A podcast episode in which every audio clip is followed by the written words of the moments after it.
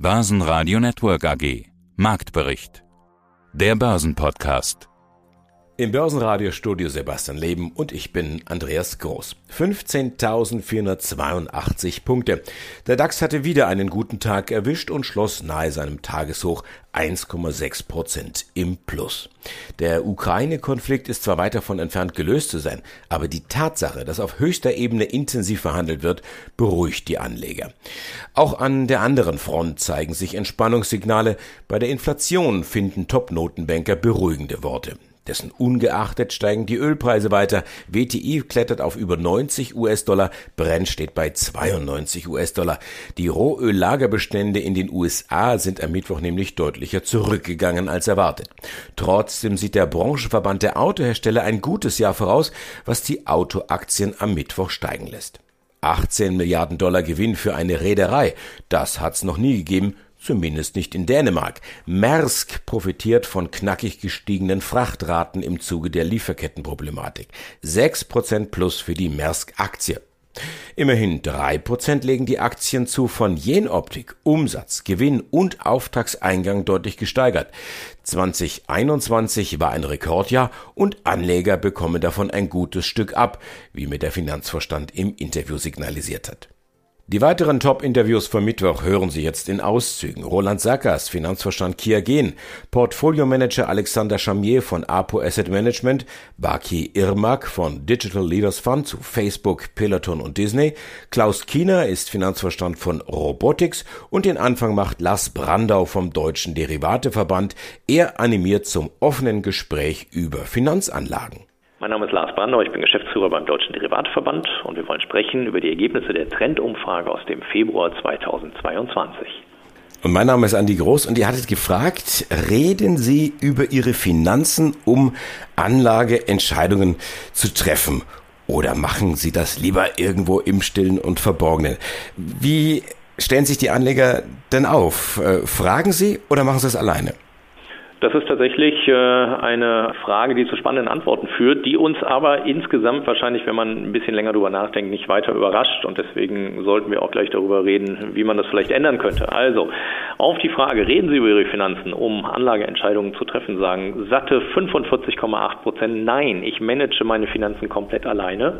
Bedingt nur mit vertrauten Personen rede ich, sagen weitere 30,7 Prozent. 16,9 sagen, ja, ich tausche mich mit vielen Personen aus. Und ja, aber nur mit meinem Finanzberater oder meiner Finanzberaterin sagen dann nochmal weitere 6,6. Also wir sehen, mehr als zwei Drittel reden, wenn überhaupt, sehr wortkarg und eingeschränkt über ihre Anlageentscheidungen. Und da, glaube ich, ist der Deutsche sehr wortkarg im internationalen Vergleich. Woran liegt denn das?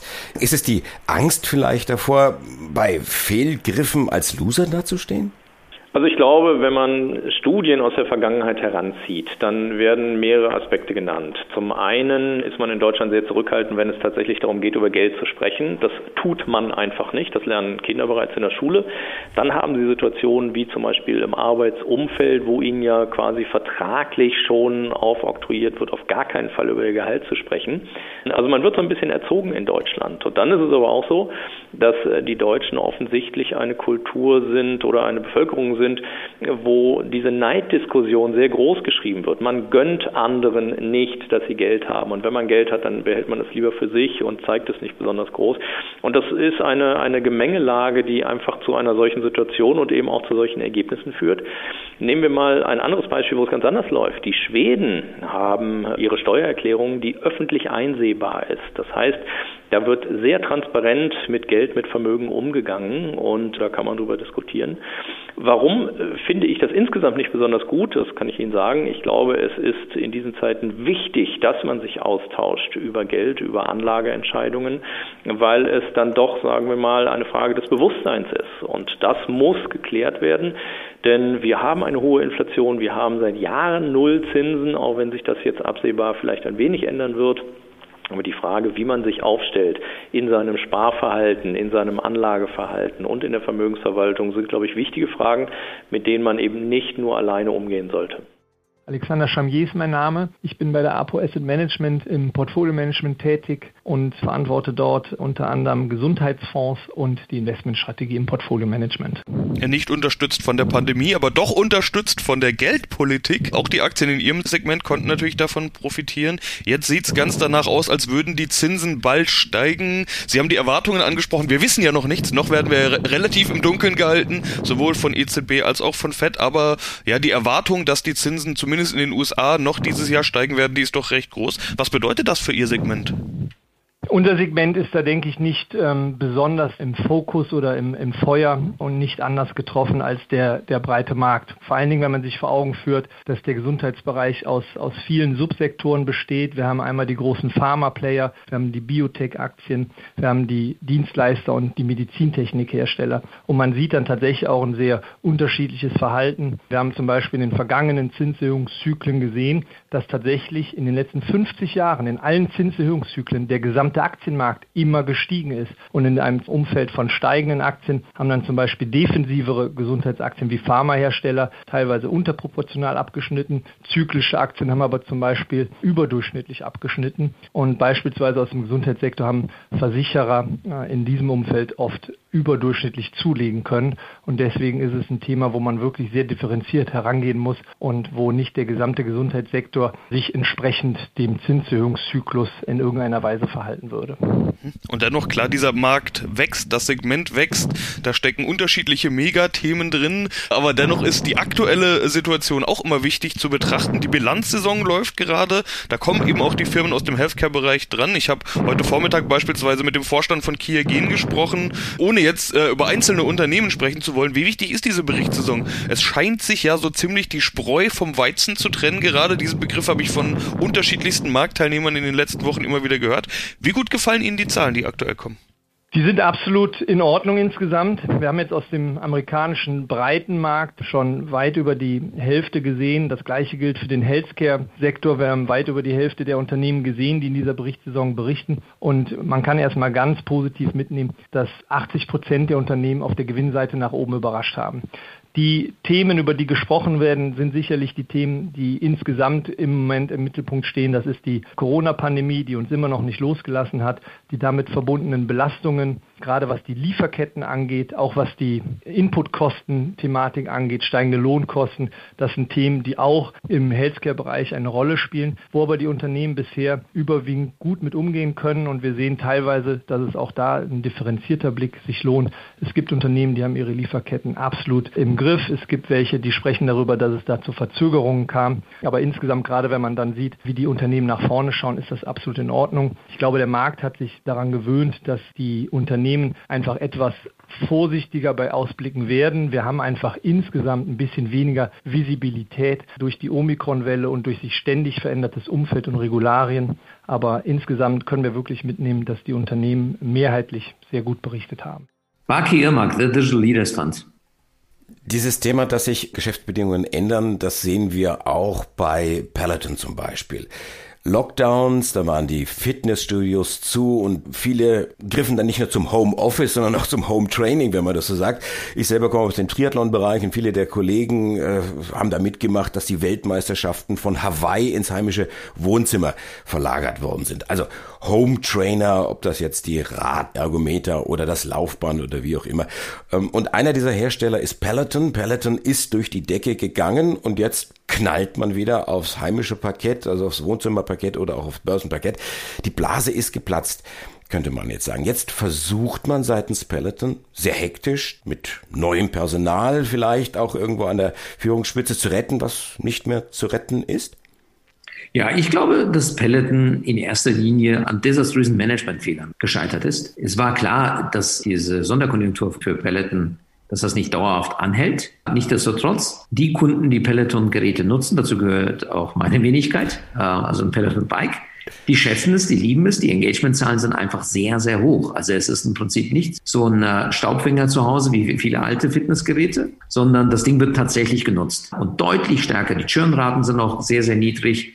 Aber das Wachstum hat massiv nachgelassen. Allerdings hatte Peloton in der Vergangenheit die Produktionskapazität deutlich erhöht. Sie haben ein Unternehmen gekauft, Precor, für 400 Millionen das größte Investment ihrer Unternehmensgeschichte getätigt. Sie planen ein weiteres Werk in den USA, haben ihren Produktionsstätte in, in Taiwan, haben also das Unternehmen eigentlich auf eine Fixkostenbasis gestellt, die extrem viel Wachstum vorausgesetzt hat. Und dieses Wachstum ist schlicht und einfach nicht da. Das Wachstum hat sich deutlich verlangsamt. Und dann haben sie meines Erachtens viel zu viel Cash verbrannt. Sie haben massiv in Filialen investiert. Sie haben in ein eigenes Logistiknetzwerk investiert für die letzte Meile. Und das Unternehmen war einfach meines Erachtens viel zu stark mit Kosten beladen. Und das hat man in den letzten Quartals, also in den vorletzten Quartalszahlen gesehen. Plötzlich hatte Peloton 700 Millionen Dollar Cash verbraten und in der Bilanz stand nur noch 900 Millionen Dollar Cash. Das war also klar, das Unternehmen ist eigentlich in ein, zwei Quartalen, braucht das Unternehmen dringend Kapital. Aber auf die Frage von dem JP Morgan Analysten, dass man ja dringend wahrscheinlich jetzt eine Kapitalerhöhung braucht, sagte der CFO, nein, das ist derzeit nicht notwendig. Eine Woche später kam dann die Kapitalerhöhung, ja, bei Kursen, die deutlich niedriger waren. Meines Erachtens desaströse Managementfehler. Wenn man sich mal anschaut, wird eine Peloton gerade jetzt mit Umsatzfaktor 2 bewertet. Also Marktkapitalisierung bzw. Enterprise Value gegenüber Umsatz ist Faktor 2. Das ist so wie beim Technogym, also einem Maschinenbauer für Fitnessgeräte. Allerdings hat Technogym keine drei Millionen Subscriber, von denen man monatlich eine wiederkehrende Zahlung bekommt. Aber Technogym ist halt profitabel, verbrennt halt kein Geld. Peloton verbrennt ohne Ende Geld. Was jetzt passiert ist, ist einfach, dass mit dem aktuellen Management da meines Erachtens und auch an sich viele anderen Investoren das nicht mehr funktioniert. Der CEO ist jetzt zurückgetreten. Im Board gibt es jetzt größere Veränderungen. Man wird 2800 Mitarbeiter verabschieden. Also im Prinzip macht man die Braut jetzt hübsch für mögliche Kandidaten, die jetzt als Käufer auftreten. Das kann eine Nike sein, das kann eine Apple sein, könnte auch eine Adidas sein. Ich persönlich glaube einfach, dass die sich entspannt zurücklehnen können. Also wenn es jetzt zu einem, nicht zu einem Bieterwettkampf kommt, kann man wahrscheinlich Peloton noch deutlich günstiger noch erhalten, weil die dieses Jahr erstmal noch liefern müssen hinsichtlich weniger Cash Burn. Ja, schönen guten Tag. Mein Name ist Roland Sackers, Finanzverstand der Kia Gen seit 2004. Vor Dingen Q4 lief bei Ihnen jetzt ganz besonders gut, lag deutlich über den Erwartungen. In der Pressemeldung war sogar die Rede davon, dass Q4 der Höhepunkt des Jahres war. Wie kam das? Gut, es war mit Sicherheit das Höhepunkt des Jahres 2021. Mal schauen, ob es auch der Höhepunkt im Vergleich zu 2022 wird. Aber insgesamt haben wir natürlich in 2021 erstmalig einen Umsatz von mehr als zwei Milliarden US-Dollar erwirtschaftet, haben damit einen Meilenstein in unserer Unternehmensgeschichte erzielt. Wir haben sowohl unsere Prognosen beim Umsatz, auch Umsatz als auch beim bereinigten Gewinn deutlich übertroffen wie schon vorhin diskutiert, gerade das Non-Covid-Geschäft hat sehr deutlich dazu beigetragen. Ein 22-prozentiges Wachstum im Jahr war mit Sicherheit besonders. Das Ganze hat natürlich auch dazu geführt, dass wir eigentlich jetzt auch sehr gestärkt ins, ins Jahr 2022 gehen. Wir haben 2021 dazu genutzt, erheblich in unsere fünf Wachstumstreiber äh, zu investieren. Wir haben unser Portfolio eigentlich kontinuierlich ergänzt durch Neuprodukteinführungen. Wir haben unsere Automatisierungsbasis erweitert, so dass wir auch lieferbereit sind, wenn es beispielsweise wieder zu einem Anstieg von Covid-Fällen im Ende dieses Jahres gibt, was wir alle wahrscheinlich nicht hoffen, aber was wir auch nicht ausschließen können, diese Bereitschaft, die wir stärken wollen, ist uns eigentlich ganz gut gelungen. Wir sehen das ja auch an bestimmten Beispielen äh, im, im Covid-Bereich, wo wir äh, Ländern geholfen haben, sich sehr gut aufzustellen und dass die es eigentlich sehr gut adressieren konnten. Ja, ich muss jetzt natürlich trotzdem noch über das Covid-Geschäft gesondert sprechen. Wie gehen Sie jetzt damit um? Also wir wissen ja alle nicht, wie es weitergeht, wie lange die Pandemie noch geht oder auch nicht. Es gibt ja auch durchaus Optimismus oder optimistische Stimmen, die vermuten, dass es dann jetzt nach Omikron vielleicht mal abebben könnte. Wie viel noch getestet wird, wissen wir nicht. Wie viel noch getestet werden muss. Das hatte ja auch im letzten Jahr schon dazu geführt, dass Ihre Prognosen einer gewissen Volatilität unterlagen, so will ich es jetzt mal äh, formulieren. Also wie gehen Sie jetzt um mit dem Covid-Geschäft? Investieren Sie da noch noch viel? Sind Sie eher ausgelegt auf noch viele Monate, viele Jahre Pandemie oder eher, dass die Pandemie mal zu einem Ende kommt? Ich glaube, man muss diese Frage in zwei Richtungen beantworten. Das eine ist die Finanzmarktkommunikation. Hier haben wir eigentlich ab der zweiten Jahreshälfte 2021 uns neu aufgestellt. Wir haben bewusst die Covid-Guidance so weit runtergesetzt, dass wir eigentlich nur noch das guiden, von dem wir sehr sicher wissen, dass es auch passieren wird, weil es bestehende Verträge und so weiter gibt. Was darüber hinauskommt, weil es beispielsweise wie jetzt im Anstich im vierten Quartal wieder eine Mutation gibt, die zu mehr Testen führt, ist dann Upside für uns und führt dann entsprechend zu den Ergebnissen, wie wir sie jetzt äh, gerade auch am vierten Quartal gesehen haben, dass wir deutlich über unseren Zahlen herauskommen. Wenn das dann aber nicht passiert, hat es auch keine negative Auswirkung auf unsere Auswirkungen. Ich glaube, die zweite Seite ist aber die wichtigere Seite, nämlich, dass wir jederzeit lieferbereit sein wollen. Wir haben sehr stark in unseren Produktionsausbau investiert. Hierzu muss man aber wissen, unsere Produktionsanlagen bedienen nicht nur ein Produkt. Das heißt, auf der gleichen Produktionsanlage, wo ich beispielsweise Covid-Test herstelle, kann ich auch andere Testprodukte herstellen, so dass wir eigentlich relativ schnell immer wechseln können und wir haben ja vorhin auch gespr darüber gesprochen, dass insgesamt die Nachfrage hochgeht, so dass wir eigentlich hier sehr gut äh, aktuelle Entwicklungen äh, antizipieren können und dementsprechend auch die Nachfrage bedienen können. Also ich glaube, unsere Aufstellung ist gut. Wir haben es jetzt auch äh, im vierten Quartal gesehen. Wir sehen es ja auch im ersten Quartal. Es ist, glaube ich, kein großes Geheimnis, dass auch im ersten Quartal die Covid-Nachfrage insgesamt noch sehr, sehr hoch ist was jetzt das Jahresende bringen wird, können wir dementsprechend annehmen und an, angehen. Wir erwarten jetzt beispielsweise für dieses Jahr so in der Größenordnung noch 350 Millionen US-Dollar Umsatz von auf der Covid-Seite. In unseren Erwartungen, wenn es mehr wird, werden wir es liefern können, aber es ist zumindest nicht in unserer Prognose enthalten. Schönen guten Tag, mein Name ist Hans-Dieter Schumacher, ich bin der Finanzvorstand der Jen Optik aus Jena. Und ich bin Andreas Groß und Herr Schumacher, wir sprechen heute über die Jahreszahlen.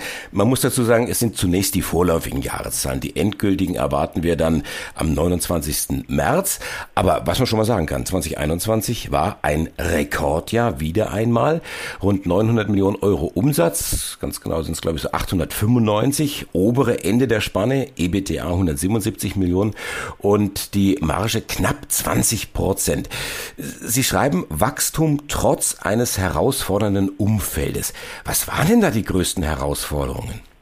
Ja, es waren einige, gehe ich gleich darauf ein. Ich wollte nur noch mal klarstellen, eingangs die erwähnten rund 900 Millionen Euro Umsatz sind inklusive des inzwischen aufgegebenen, zum Verkauf gestellten Geschäftsbereichs Vincorion. Das nennen wir dann fortgeführten Geschäftsbereich. Das ist sozusagen die jene Optik, wie sie bisher war. Und da ist das richtig, was Sie sagen. Was hat uns beschäftigt letztes Jahr? Letztes Jahr hat uns natürlich beschäftigt Corona, Covid. Man kann es schon bald gar nicht mehr glauben, aber es ist immer noch da und noch nicht äh, weg. Es gibt noch Länder wie China, Asien zum Beispiel, haben sie ganz restriktive Reisebeschränkungen. Das hat unsere Mannschaft daran gehindert, das Geschäft zu realisieren, was wir uns eigentlich vorgenommen haben. Wir sind stark gewachsen, aber nicht so stark, wie wir es uns intern vorgenommen hatten, wegen diesen Einschränkungen. Sie müssen 14 Tage in Quarantäne, wenn Sie einreisen. Beim Ausreisen auch. Sie werden da isoliert. Sie haben unglaubliche Aufwendungen. Also das Covid-Thema hat uns beschäftigt letztes Jahr und tut es aktuell auch leider immer noch. Und wir haben ganz besonders mit den Themen rund um das Thema Supply Chain zu tun gehabt und zunehmend zu tun gehabt. Wir haben da Gegenmaßnahmen eingeleitet, aber das waren große Herausforderungen. Und dann natürlich eben auch im Zusammenhang mit Covid, wie gelingt es uns, unsere Mannschaft zu schützen vor Corona? dass wir eben keine Corona-Fälle haben, die uns die Produktion zum Beispiel lahmlegen lassen, dass wir ganze Produktionen hätten stilllegen müssen. Das ist uns mit gemeinsamer Anstrengung aller unserer Kolleginnen und Kollegen in der, im Konzern global sehr, sehr gut gelungen. Wir hatten natürlich Corona-Fälle. Aber wir hatten keinen Stillstand in der Produktion. Wir haben sehr gut reagiert mit natürlich Hygienemaßnahmen, mit Impfaktionen. Und wir haben natürlich in administrativen Bereichen sehr stark auf Homeoffice gesetzt und tun das auch immer noch, mhm. sodass wir dann gut durch diese großen Herausforderungen gekommen sind und sie gemeistert haben. Die Zahlen haben Sie schon erwähnt. Also rundum ein gelungenes Jahr trotz dieser schwierigen Rahmenbedingungen. Und wir sind sehr dankbar unserer Mannschaft gegenüber und freuen uns sehr, dass sie bis zum Schluss sich so und auch weiterhin so stark für uns eingesetzt hat und unsere Kunden. Wie kann man denn dieses Problem mit den Lieferketten, mit den gestörten Lieferketten, wie kann man das denn in den Griff kriegen? Ja, wir haben natürlich einerseits Vorräte hochgefahren, also rechtzeitig, wir haben das schon kommen sehen, kritische Bestände hochgefahren, über den aktuellen Bedarf hinaus in den Bestand genommen, natürlich zulasten des sogenannten Free Cash Flows haben damit das Working Capital hochgefahren, weil Cash und Cashflow ist jetzt nicht unser Problem. Das waren für uns gute Investitionen in die Kundenzufriedenheit, in die Lieferfähigkeit der Jen Optik gegenüber den Kunden, denn die haben uns auch Druck gemacht. Ja, guten Tag. Mein Name ist Klaus Kiener. Ich bin seit dem 1. April 2016 Finanzvorstand bei der Robotics AG. Schauen wir mal, wie es bei Ihnen läuft. Sie haben ja ein verschobenes Jahr. Das heißt, die letzten Zahlen, die ich gesehen habe, waren die Q1-Zahlen. Ich hatte einen rückläufigen Umsatz gesehen minus 14,7 Prozent in Q1 auf 12,8 Millionen Euro. Und als Grund nennen sie die geringe Investitionsbereitschaft vor allen Dingen bei Hotels oder Einkaufszentren im Zuge der Corona-Pandemie. Diese beiden Segmente machen also einen wichtigen Teil des Geschäfts aus oder können sie das eben einfach nicht kompensieren durch die anderen Bereiche? Ja, also man muss das sehr differenziert betrachten. Also wir sind definitiv in dem ersten Quartal unseres jetzigen Geschäftsjahres. Das jetzige Geschäftsjahr geht vom 1. Oktober 2021 jetzt bis zum 30. September 2022. Mussten wir leider feststellen im Oktober, November, Dezember, dass jedoch viele Märkte immer noch von der ganzen Covid-19-Pandemie doch betroffen sind. Mal stärker, mal weniger stark. Aber es ist so, gerade in den Regionen, wo sehr viel Projektgeschäft ist, und das ist insbesondere so im Middle East-Bereich, aber auch zum Teil in Amerika, auch in ausgewählten Regionen innerhalb von Europa, weniger in Deutschland, haben wir eigentlich dann doch feststellen müssen, dass eben die Investitionsneigung eher zumindest mal on hold ist. Das heißt also jetzt mal auch gewisse Projekte eingefroren sind. Gerade wenn es um größere Infrastrukturprojekte geht, wie zum Beispiel eben auch Shopping Malls oder größere Hotelprojekte oder Büroprojekte, weil natürlich auch hier durch Covid-19 gewisse Auswirkungen sind, auch bedingt durch das Thema Supply Chain. Das heißt, wir wissen ja, dass die globale Beschaffungssituation auch viele Branchen tangiert. Also das ist im Automotive-Bereich, aber das betrifft eben auch jetzt hier auch unsere Bereiche, auch da, wo unsere Endkunden letztendlich dann vorhanden sind. Und es ist eben so, dass Unsicherheiten bestehen und dann werden eben größere Projekte verschoben. Und das haben wir leider jetzt eben in dem ersten Quartal gesehen, was wir dann am 31. Dezember 2021 abgeschlossen haben dass wir unsere Umsatzziele nicht erreichen konnten. Und hier sind es, wie gesagt, einmal regionale Themen, insbesondere durch Covid-19 verursacht, durch Projektverzögerungen.